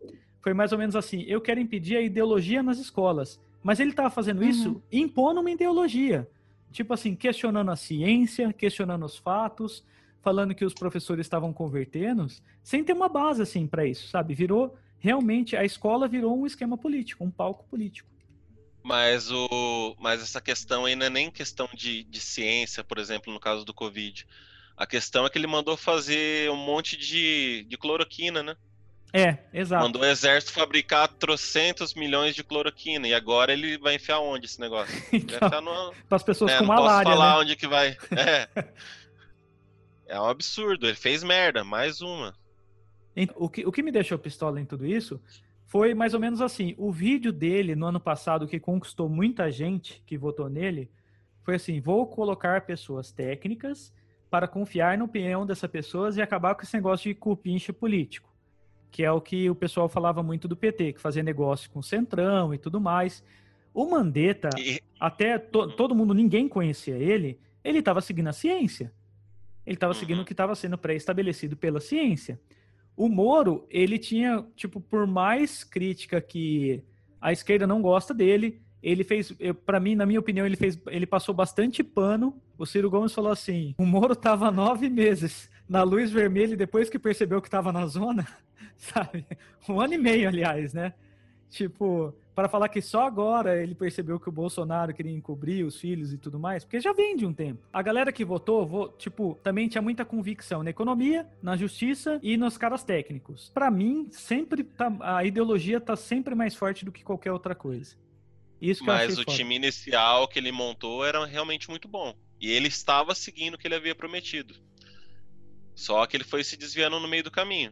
É, então, é, o problema é ter o time muito bom e daí a hora que o cara fala o que tem que fazer, ele vai lá e fala que não vai fazer daquele jeito. Né? O Mandetta é muito por bom, o Moro é muito bom, mas daí ele, ele vai lá e nega, mas, né? Mas é, é aquele é, é por causa daquele pivôzinho ali, ó, é aquele carinha ali que vai entrar para a história como ter estragado talvez a melhor fase que o Brasil poderia ter agora, que é o Flávio Bolsonaro. É, mas... Tudo por causa daquele cara. Então, acaba que acaba eu vou sendo de você que, de novo. que acaba sendo o próprio pai dele, né? Porque se o pai dele eh, não tivesse ele devia ter cumprido é... o que ele prometeu. Se o pai dele não é, tivesse ele tido ele, né? o filho dele então a culpa acaba sendo de quem? Bolsonaro. Então, mas, mas o Bolso... é, é, e um pouco de culpa dele, dele defender o filho. Ele poderia falar, vai pra mas, merda. É, né? ele e... teve uma entrevista que ele deu que ele falou. E isso aí na época eu achei muito legal. É, perguntaram para ele o que, que, ele faria se o filho dele cometesse algum crime. Ele, ele falou: vai ter que pagar, vai ter que responder pelo que fez. Verdade, eu lembro, eu lembro. É, Mas todo mundo faz, no Roda, Roda Viva, né? No Roda Viva, é isso. Uhum. Não foi? Já estavam prevendo. Só que Faltou ele não cumpriu. acontecer, né? Faltou acontecer, exatamente. Se ele tivesse. O que, que eu acho que aconteceu? Ele ficou com medo de. A, como, como a esquerda tá batendo ali em cima muito dele, a hora que ele expusesse o filho dele fez merda, ia respingar nele. Só que ele, ele, ele acabaria saindo por cima. Se ele realmente cumprisse o que ele falasse, ele deixasse o filho dele se ferrar ali e Sim. cumprir a pena dele. Porque ele ia acabar saindo e falando, porra, o cara realmente tem palavra. É. Mas aí a partir disso, o filho dele foi lá, foi lá fazer um jantarzinho, um almoço com o Toffoli. E aí, a partir disso, vocês podem ver, começou aquele joguinho de lá para cá, trocar pessoas de. trocar os ministros, trocar pessoas dentro do governo, tudo por causa desse cara. Pô, se ele tivesse feito isso de entregar o filho dele, tipo, ia, aí o cara aí já era. Aí ia, ninguém ia tirar esse cara do governo se ele se ele fizesse esse lance mesmo, sabe? Com certeza. Acho que, que seria também assim. É, seria justo com o que ele dizia, né? Com o que ele, com que ele trouxe como essa luta a persona, contra a né? e tudo mais, e não sei o quê. Então, assim, é, ia ser uma coisa que eu ia ficar admirada, assim, pela primeira vez. É, mas uma coisa que eu vi que eu vi é engraçado, eu vi um fator assim que muita gente votou no Lula, votou no Bolsonaro. E eu acho que em comum a eles, eles têm alguns fatores que o pessoal considera tipo como populismo, sabe? Ao contrário dos outros políticos, a gente compra fácil essa imagem no Brasil do mito do bom selvagem. Tipo assim, é o cara que os valores dele estão acima do, do político formado, mais diplomado, que é o cara que fala a linguagem do povo, que é o cara que toma, toma cerveja num boteco ou come pão com leite condensado. que ele falou uma que cachaçinha. Come... É, toma uma cachaçinha. A gente compra a imagem do cara simples como um cara que tem mais valores do que um Fernando Henrique Cardoso, por exemplo. Que é o cara que falava cinco línguas, sociólogo. Esse cara não é um cara que cai no gosto da população. Ele só deu sorte de cair porque ele fez o plano real que estabilizou a moeda. Porque, por exemplo, o, o, se você vê o Lula e o Bolsonaro, eles têm muito apelo do, do, do cara simples também, sabe? Eu quero, eu quero uma pessoa que fala o que eu entenda, porque eu não tenho cultura política. Esse cara fala o que eu falo. E se for ver, ele, o, o Bolsonaro é o brasileiro médio, assim como o Lula era também. Mudando Sim. questões políticas, os dois, cara, tipo, tem essa persona. E se espera desses caras o quê? Que esse cara, na hora que bater a corrupção, por ele ser simples, ele falar, eu não me envolvo nisso aí. Porque eu sou, eu tenho o meu valor, tenho minha, minha coisa. Então eu acho que o maior problema do brasileiro não ter discussão política, educação política, de saber o que é esquerda, o que é direita, o que é comunismo, socialismo, neoliberalismo, blá, blá, blá, e várias outras palavras difíceis, é isso. Porque daí a gente só vai nas pessoas que a gente entende a linguagem. E geralmente essas pessoas, elas transformam todo o, governo numa figura, às vezes, a ela. Sabe? Não tô dizendo que é uma tendência, Sim. só que, tipo, o populista é muito mais difícil você tirar, cara. Porque ele vai jogar essa que, tipo, a mídia me persegue, sabe? Ninguém, ninguém gosta de mim, isso, isso e aquilo. Querem acabar comigo porque eu sou um cara que veio mudar tudo isso que tava aí. E, não, entendeu? Não, não me deixam fazer meu trabalho. Não me deixam fazer meu trabalho. Mas, cara, e volta a dizer, tipo, eu já fui um cara mais de direita, hoje eu sou um cara mais de esquerda, e eu vi, tipo, o mesmo discurso que eu, eu refutava meus tios quando eles defendiam fervorosamente o Lula, que acreditou, por exemplo, que ele estava sendo perseguido pela mídia, a mídia, a grande mídia, os poderosos, a família Marinho, a Veja, meia dúzia de poderosos que querem derrubar o cara. E eu não estou defendendo essas mídias, não. Eu acho que todo mundo tem uma pauta, realmente. Mas o que eu estou dizendo é que se você coloca tudo em xeque, você não tem como confiar só na, na palavra dessa pessoa em meia dúzia de blogueiro que às vezes está sendo pago por esses caras. Sim, eu Total. acho também, assim, um, um, problema grande que vem é porque a galera começa a querer excluir essas coisas, tipo, ah, é, Globo lixo, não sei o que lá lixo. Querendo ou não, tá trazendo informação, tá trazendo uma notícia, não é o que te agrada, não é o que você vai gostar mais. É, exato. É, mas assim, aí você pode buscar informações, porque, assim, uma coisa falsa é um problema, mas é uma coisa real, sabe? Se você não, não, não gostou do que você tá vendo, você pode procurar saber mais sobre isso, procurar saber se aquilo é verdade ou não. E se for verdade, simplesmente vai ser. É, eu, eu vi até o, a questão da CNN, por exemplo, entrou como uma. A, a galera bolsonarista, por exemplo, eles estavam, tipo, no começo estava com romance com a CNN. Mas daí, como a cobertura em cima do caso do Mandetta e tudo mais foi mais crítica, de repente eu vi, eu comecei a acompanhar os comentários, né? Eu ganhei o selo de super fã, eu odeio o selo de super fã. E daí o que eu comecei a ver com o pessoal da CNN foi assim, cara, até agora vocês não estavam criticando o cara que eu gosto. Agora vocês estão criticando o cara que eu gosto. Eu esperava mais de vocês. e na verdade você não tem que esperar nada da mídia, cara. Você tem que esperar notícia. Seja ela boa, seja ruim, né? É, exato é, tipo, jornalismo que só é elogia é publicidade. E eu falo isso porque eu sou publicitário. Então, mas e aí? Eu quero saber de vocês também. É, por exemplo, o Elton já falou, por exemplo, parte do ceticismo dele com a mídia e tudo mais, mas eu queria saber até mesmo, Elton, se quando você começou a ser crítico com o governo, agora você tá um cara mais crítico ao Bolsonaro, pela postura dele da saúde. Eu quero saber da mídia que você se alimenta, por exemplo, dos caras que você seguia, qual é, qual é o direcionamento deles também, se eles mudaram também, ou se você mudou a parte, indiferente a eles. Cara, é, eu leio notícia de todos os sites. Eu leio desde o Brasil 247, Aham. é, Globo, é, CNN, qualquer site eu leio.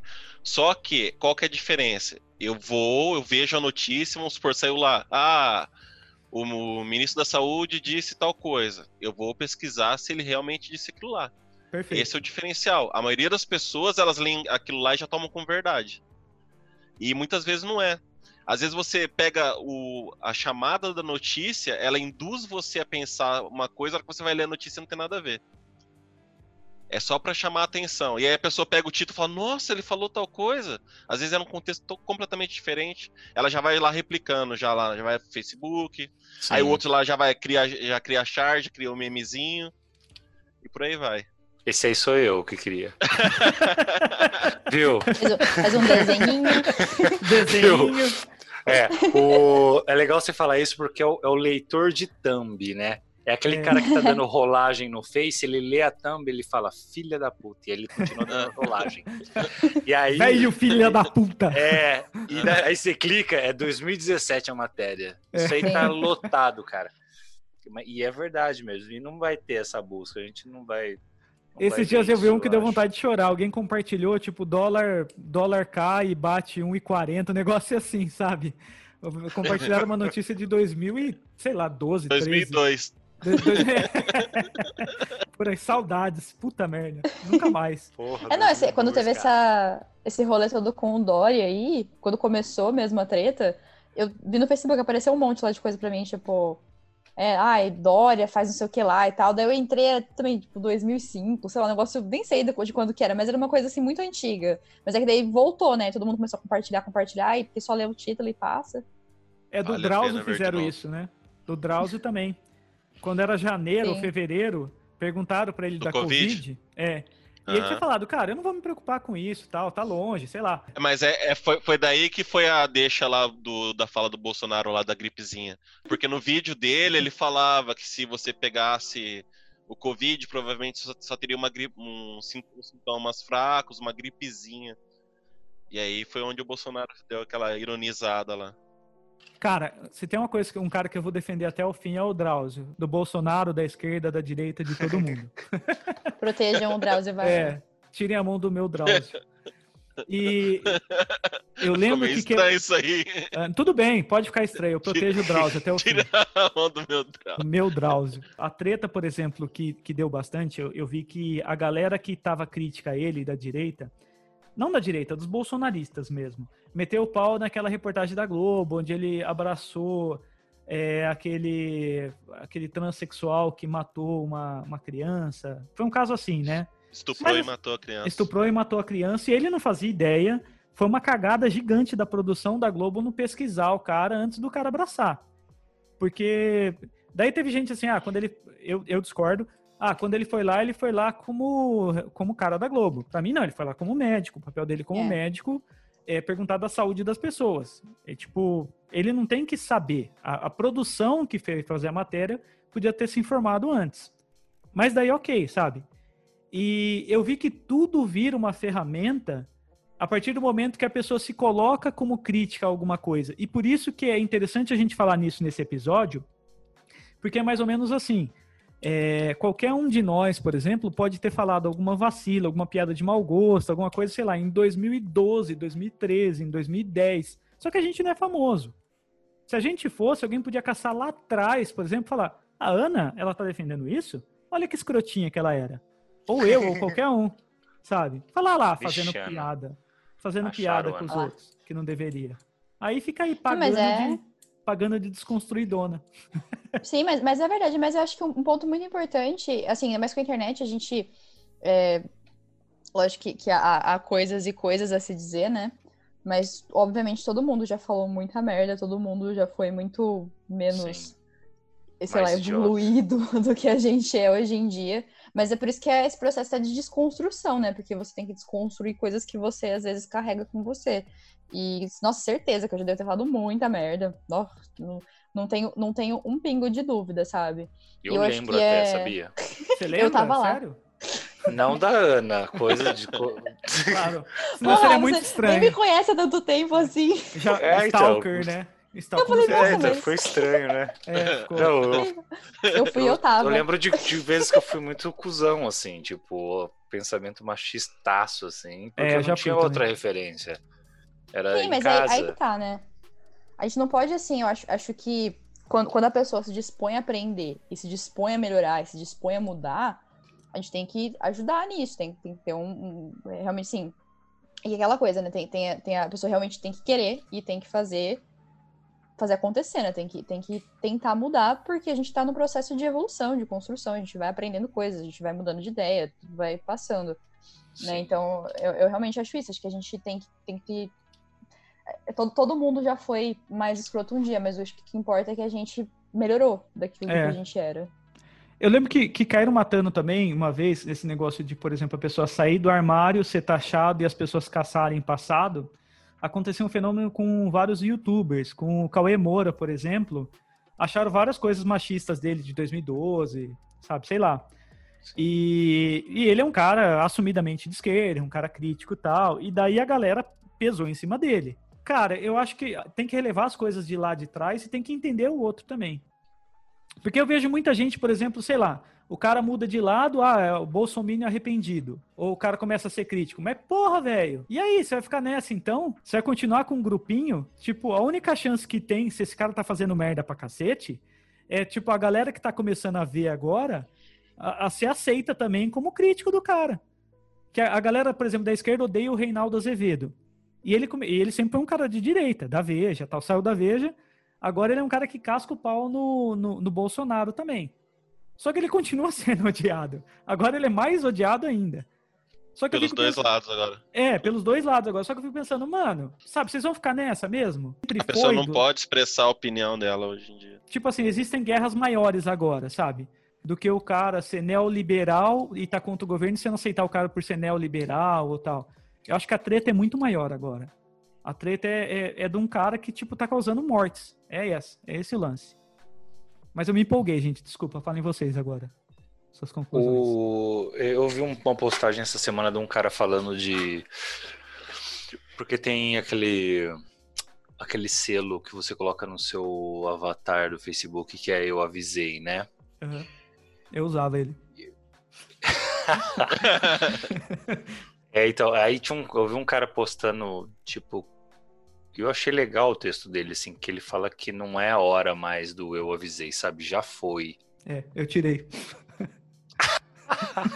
Agora, né? Ele Tô vendo deixou seu monitor. que era a Ele hora, acabou de ele tirar. tirou. Antes, antes de você terminar a frase. É, Mas- ele colocou aquele com círculo preto, antifascista, não sei o que lá. É. O último show que eu fui de uma banda com ideologia punk, eles falaram assim abertamente: se você votou e votou errado, é, não adianta mais você ficar falando, tipo, você tem que fazer alguma coisa, sabe? Seja Então, o seu acho que- candidato ou outro, né? Exatamente, tipo, você escolheu, ajudou a escolher, tipo, independente de quem fosse, com certeza se o Haddad estivesse lá ia estar dando merda, eu tenho certeza, porque o histórico do PT tava muito, muito ruim, cara. Então, assim, eles iam achar alguma coisa, sei lá, ou ele, sabe? Porque se mexer vai aparecer, cara. Ou no Brasil a gente foi vendido há muitos anos e, e a gente acostumou com essa postura, eu acho. Então, assim, ah, é, se não prestar, a gente tira ele. Tipo assim, apesar disso ser uma opção, isso é muito triste, cara. É. Você ter que falar assim, ah, se não virar, é, cara, eu, eu lembro do Obama, eu fiquei, eu não conheço nada da cultura americana, mas eu fiquei tão feliz, sabe?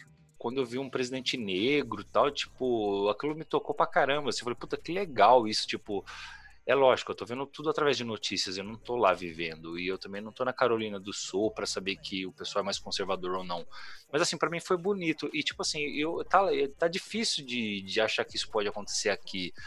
Então eu acho que se ficar cutucando, falando, né, mas você não sei o que, eu, sério, hoje eu já, eu, eu, eu parei de, de ser amigo de duas pessoas, porque assim, continuam com postagens do tipo assim, é, tô vendo cristão falando de, brigando por causa de política, foda-se, cara, Foda-se, foda-se. Sabe? É tipo assim, é.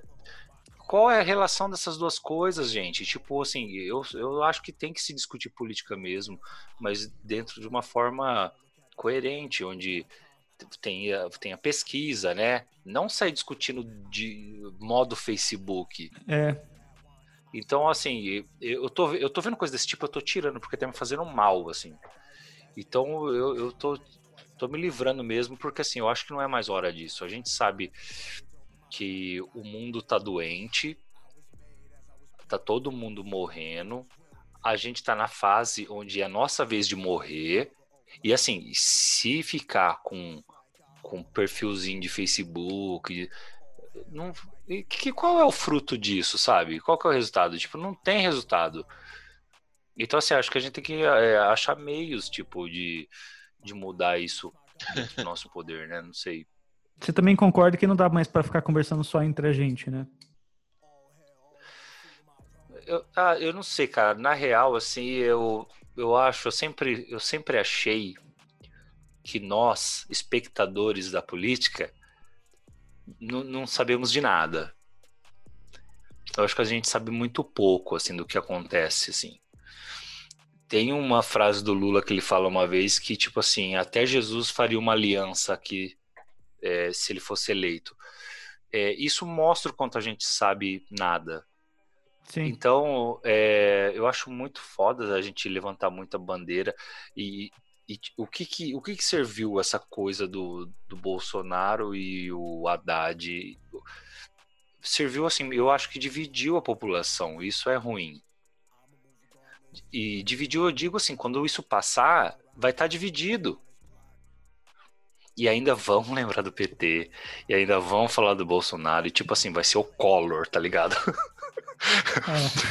É. tipo assim, o outro o cara do poder vai ser outro cara, mas ainda assim vai ter o fantasma e vai ter essa divisão. E isso é muito. Essa conversa que você citou, isso não vai acontecer, não vai acontecer online. Não. Então, tipo, então no momento isso não vai, não tem como, sabe?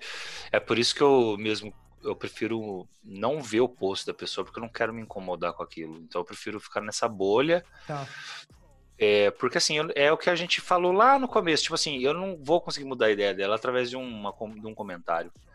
Então eu, eu, tipo, vou, vou tirando aquilo da minha vista, tá ligado? E, e, é isso mesmo, me enganando e cuidando da minha família, assim, tipo, a hora que a, a gente puder sair na rua, eu acho que é outra forma de, de, de, de conversar. Pode crer. Ana? É, eu acho que realmente tem que ter uma, uma conversa entre todos os pontos, assim, para que todo mundo consiga se informar, todo mundo consiga aprender e, e como eu falei, acho que se, se houver uma educação política melhor, as pessoas conseguirem entender melhor o que está acontecendo, foi o que o Rafa falou. Tem muita coisa lá que a gente não sabe, muita coisa que a gente poderia saber e a gente não sabe porque a gente não entende, muita coisa que a gente não sabe porque a gente não tem. É... Acho que justamente para a gente não conversar, a gente não vai atrás, porque, assim, existem muitas coisas que são é, abertas para a gente, que a gente tem, tem acesso, a gente tem como, como ver, mas a gente não tem o hábito de, de procurar e de falar sobre isso. Então, acho que isso já ajudaria bastante a conversa, acho que facilitaria muito. É, mas também chega num ponto que as pessoas cansam também, sabe? Porque existiram muitos, muitos tópicos conversados, assim como. Porque, assim, todos os tópicos que foram conversados e continuam sendo conversados e continuam acontecendo brigas, ainda são muito importantes. No momento, lógico, acho que o foco deveria ser é, a, a, o corona, que é o que está acontecendo no mundo. Acho que tinha que focar no, justamente nisso. Já, já demonstra um problema quando o foco vai mais para a economia do que para a saúde das pessoas. Porque tudo bem, realmente afeta a economia e tudo mais, mas se as pessoas morrerem, não vai ter nem, nem quem trabalhe, nem quem compre.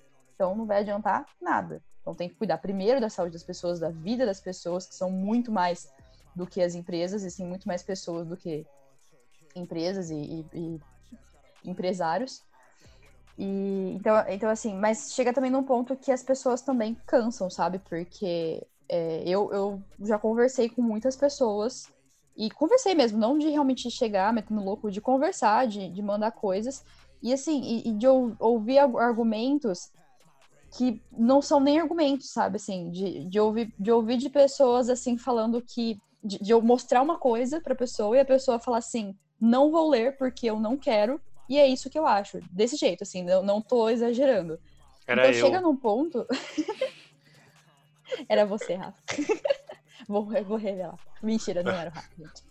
Mas assim, sabe, chega num ponto que cansa. Chega num ponto que você também enche o saco de ficar conversando, de querer entrar nesse assunto, porque assim, foi o que o Rafa falou, às vezes assim, tem, tem eu não costumo chegar e, e, meter o louco brigando no Facebook, eu tento conversar, na maioria das vezes, né? Quando não é uma coisa muito absurda, muito ofensiva.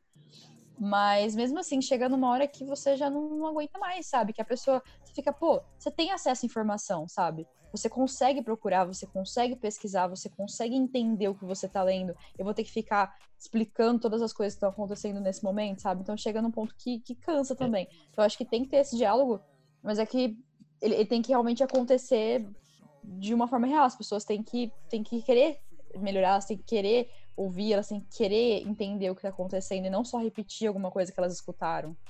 Eu geralmente eu posto é, coisas tanto positivas quanto negativas do, do governo.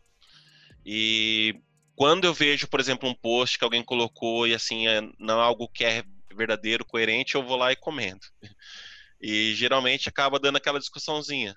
Porque, assim, eu, eu nunca ofendo as pessoas, mas, por exemplo, tem pessoas que são meio extremistas. Se você for falar um A, a pessoa já vem com uma faca e uma pedra na mão para querer querer ganhar no grito, vamos dizer assim. Então, é, eu tô meio que deixando assim também de, de comentar para evitar briga, né? A não ser que sejam pessoas assim mais que eu, que eu sei que a pessoa, por exemplo, se for lá no seu post lá, que nem às vezes eu vou e vou lá e comento, etc e tal, Sim. porque eu sei que você não vai vir com agressão, né? Você é vai ser a pauta pessoa... pela pauta, né? Exatamente. E muitas pessoas elas partem para agressão pessoal, que não tem nada a ver com o assunto. Ou você está falando de, de alguma coisa que fala, a pessoa fala, ah, mas e o fulano de tal que fez tal coisa? Eu falei, cara, não tem nada a ver o que o, aquele, aquele outro assunto, vamos focar nesse daqui, vamos discutir esse assunto aqui, vamos conversar sobre isso aqui. E as pessoas fogem é a questão de não ter argumentação. E eu procuro para minha vida pessoal, para tudo, seguir uma única regra, que assim, eu posso falar e fazer tudo o que eu quiser, desde que eu não invada, não prejudique ou ofenda uma outra pessoa. Perfeito. Então, é, eu acho que se todo mundo partisse desse princípio, a gente poderia conversar, dialogar sobre tudo, porque o que nos faz evoluir é o diálogo, são as diferenças, são os pontos de vista diferentes. Você pode ter um ponto de vista e falar assim para mim, olha, ah, eu acho que a Lua não é redonda, ela é oval, tá? Mas por que, que você acha isso? Então vamos discutir. Uhum. Então é a partir disso que a gente vai descobrindo novas coisas e novos pensamentos. São as, as diferenças que no, nos acabam tornando melhores, né? É igual, eu, eu por exemplo, eu eu tenho facilidade, por exemplo, de me expor politicamente. Hoje em dia, né, que eu não que eu não sou mais dono de empresa. Mas religiosamente é uma coisa que eu não me exponho. Eu não exponho minha ah, posição cara. religiosa por, por, pelo mesmo fator também de achar que aí é, é, é um Brasil mais extremista ainda. Vinícius, você tá com o microfone mudo aí. Você não vai conversar com a gente? Foi mal, foi mal. Eu tava, tava jantando. mas, tava, mas tava ouvindo todos vocês aí. É. Foi... Cara tá fazendo academia, Mereceu. tá no mercado, tá ligado? Ele tá vivendo. Ele tá te é... ouvindo esse podcast ao vivo. Daniel, o assunto, o, assunto, o assunto foi muito longe. Qual que era o tema mesmo? Nossa, é mesmo? Você não tava. Você parou aí? Meu Deus! Você parou no da semana passada, é isso? A gente tá falando sobre os últimos filmes da Marvel. É. oh, agora, agora. A gente tá falando sobre se a gente sai do armário politicamente ou não. E a última Sim. questão era o seguinte: na minha opinião, acho que a gente devia conversar com pessoas fora do, do, nosso, do nosso grupo de, de identidade, do tipo. E, a, e algumas pessoas, a, a, Ana e o Mortari, acham que, tipo, às vezes cansa, isso é complicado, e é mesmo. Então, às vezes é melhor guardar energia. Eu quero saber da sua opinião. O Elton já, já se expõe quando ele sabe que pode dar um diálogo. É, então, é, eu, eu vou atrás da pessoa no inbox, cara. Eu quero conversar, mas é, quando você fica quando você fica ali no, no nos comentários que estão expostos, é, se você for ver para o mundo inteiro, né? Porque o mundo inteiro pode tem uma potencial chance de chegar naquele post ali. ele fica muito aberto é, para pessoas que não te conhecem te julgar através daquela mínima frase que você escreveu e achar que você é trocentas mil coisas só por causa daquela frase, entendeu? E daí quando você é, vai, você encontra uma pessoa que está falando uma coisa que você não concorda, eu prefiro eu prefiro entrar no, no inbox porque eu consigo ter um diálogo melhor, né? Um, sem, sem parecer uma, uma competição discussão. também de razão, né? É, porque daí a hora que tá todo mundo vendo, sabe, fica fica uma coisa de quem tem razão. E daí depois o mundo inteiro pode ir lá e dar um pitaco sem nem saber quem é você, entendeu? Tem um pouco dessa, dessa história. Eu vou contar aqui uma coisa que aconteceu e foi super recente agora, dois dias atrás. A gente, a gente fez um, um post é, patrocinado aqui para que recebeu lanche, recebeu um lanche aqui do, do aqui no apartamento, né? É, pelo Social Bauru. E, e daí a Ju ela foi pegar lá o pacote na calçada sem máscara. eu escrevi para você. É, eu sei, você mandou para mim. Então ela, ela, simplesmente foi lá, entrou, foi lá, pegou o pacote, e daí eu filmei na hora que ela tava vendo o pacote. A gente estava acostumado muito, a estar muito tempo aqui em casa e não foi até a calçada pegar, é, pegar o, o, o pacote de, de máscara. E eu não sei porque as pessoas criticaram tanto, porque o Bolsonaro, né, que é a, a nosso exemplo é. maior, nosso, nosso presidente da República, né, ele, ele dá a mão para as senhorinhas e tosse na Depois mão. de tossir na mão. Isso, é, mas tudo bem. É, no, é, o erro dele não pode justificar o nosso, né? A gente errou e saiu sem máscara na calçada. E eu, engraçado, eu coloquei isso nos stories e coloquei isso no feed do Instagram. No, no inbox, da, dos stories, porque nos stories não dá pra você comentar, né? Você manda inbox. Zero pessoas. Zero pessoas mandaram. Nos comentários. Eu, eu mandei 50... no seu stories. Só pra é, falar foi que no meu. Foi no, é, mas você é amigo. Eu digo assim, é. ali. Eu só pra defender, só pra defender. Não, eu só, só queria falar que eu escrevi Cadê a máscara das bonitas? Eu escrevi assim. Cara, eu vou confessar que quando eu assisti, eu também lembrei da máscara. Ah lá, tá vendo? Então, mas inbox, zero pessoas mandaram. E, no, e nos comentários, 50 Criticando. pessoas. E assim, beleza. Criticando, mas, cara, era muito mais para mostrar que, que tava tendo uma lacração e que eu sou o denunciador disso aqui. Você saiu sem máscara é, na, na, na, calçada, você, você, tem que usar máscara, não sei o que lá. Era muito mais uma, a galera querendo lacrar e, e, mostrar que, que, tipo, ah, olha, eu vi aqui e vocês estão errados, querendo aparecer mais para criticar do que tá realmente estar preocupado em falar, viu, oh, igual você fez, os bonitões. Apontar o dedo é fácil. Aí, né, de, de máscara. Né? Eu falei, as bonitas. É. É, é, é, por que, que, eu tô falando isso? Porque existe essa coisa, assim, quando você tá exposto ao mundo inteiro ali, as pessoas, elas querem comentar, é, não só para discutir, né? É muito mais para aparecer, ou para mostrar, ou para... É, e para e pra, pra ser o denunciador. É o linchamento que... mesmo, né? É o linchamento, exatamente.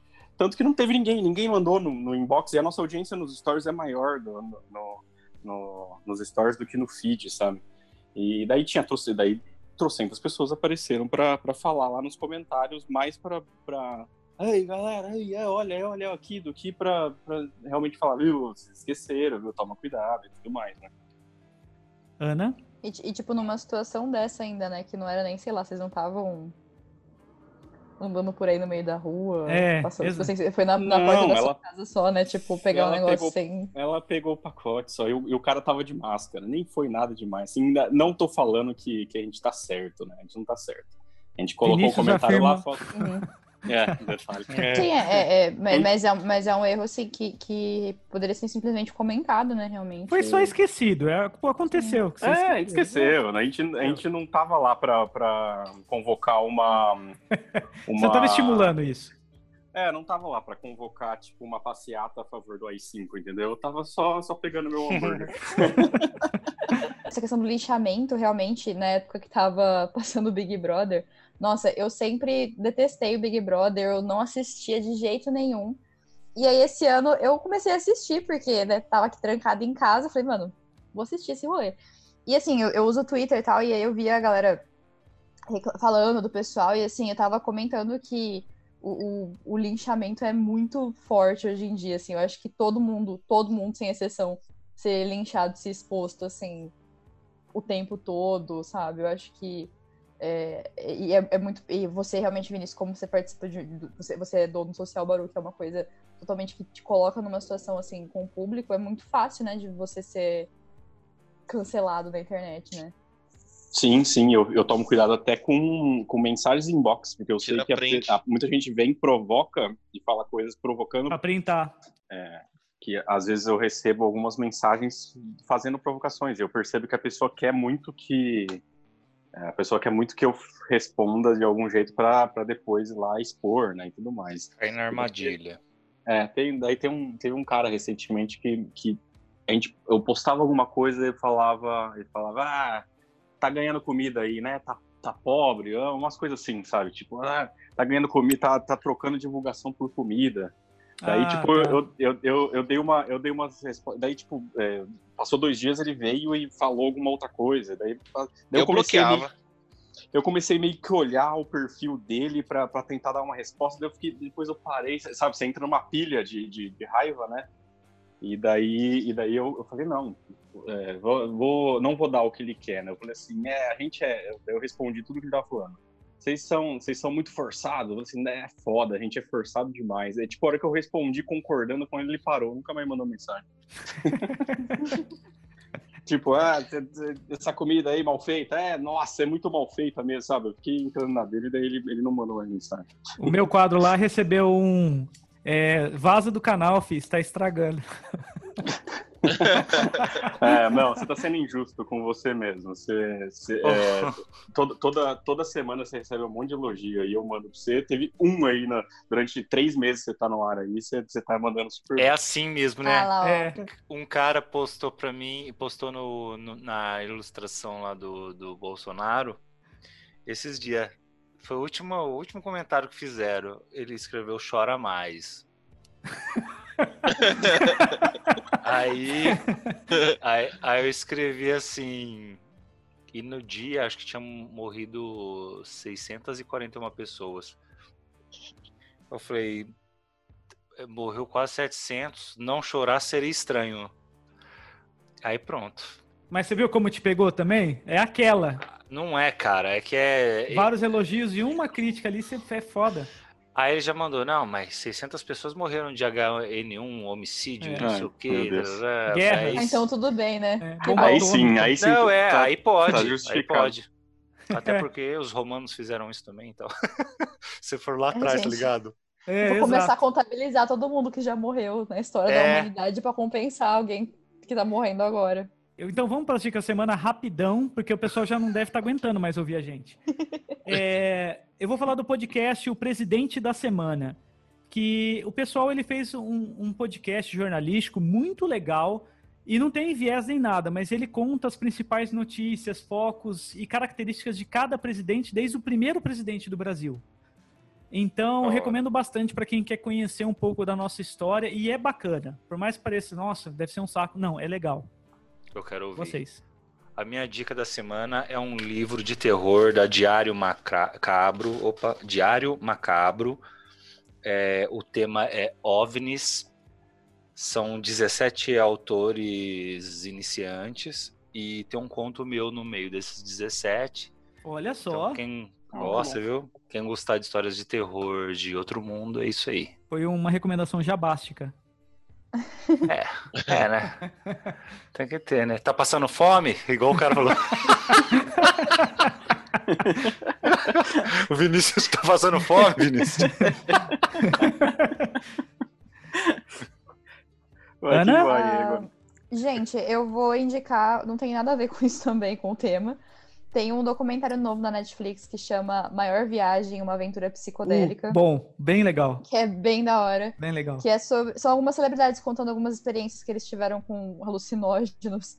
E assim, é bem, bem interessante, bem divertido. E tem as animações junto, assim. É. E tem caras conhecidos, né? Sim, tem. Ah, e tem uma atriz que eu nunca lembro o nome dela. Mas tem o Adam, o Adam Scott, tem acho que o Sting aparece também. É, total. Que ele pareia um bezerro louco. Vinícius? É, a minha dica das trocentas mil que eu já tô assistindo já por causa da quarentena, aliás, me chama mais para fazer sanduíche, porque eu tenho muita dica.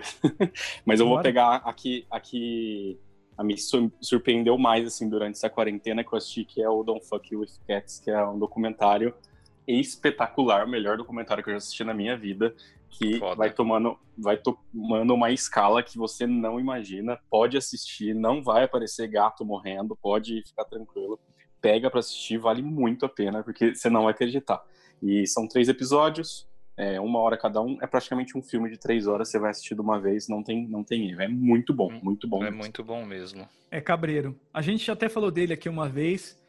Mas os caras começam caçando um assassino de gatos e começa detetives por internet. Detetives assim, são pessoas que ficam o dia inteiro vendo a cor do carpete, o tipo de a posição do sol na hora que o cara filmou para achar onde tá esse cara e quem é esse cara. Muito e os caras, cara, muito é, bom, muito é bom doideira. Mesmo. Cara, para quem gosta de tecnologia, eu recomendo o site Inovação Tecnológica. Eu gosto muito de tecnologia, como você deve saber, etc. E lá as informações são fantásticas para quem, para quem gosta. Eles falam de tudo, tudo, tudo, desde de átomos, espaço, novas descobertas, tudo. É muito legal. É inovaçãotecnológica.com.br. Puta, legal, bacana. Gente, agora sim, não tô dando vacilo com mais ninguém, todo mundo falou? Sim. Yes. Bom, então é isso, gente. Obrigado pela participação. Até o próximo episódio e tchau. Tchau. Obrigada, tchau. Valeu. Tchau, tchau.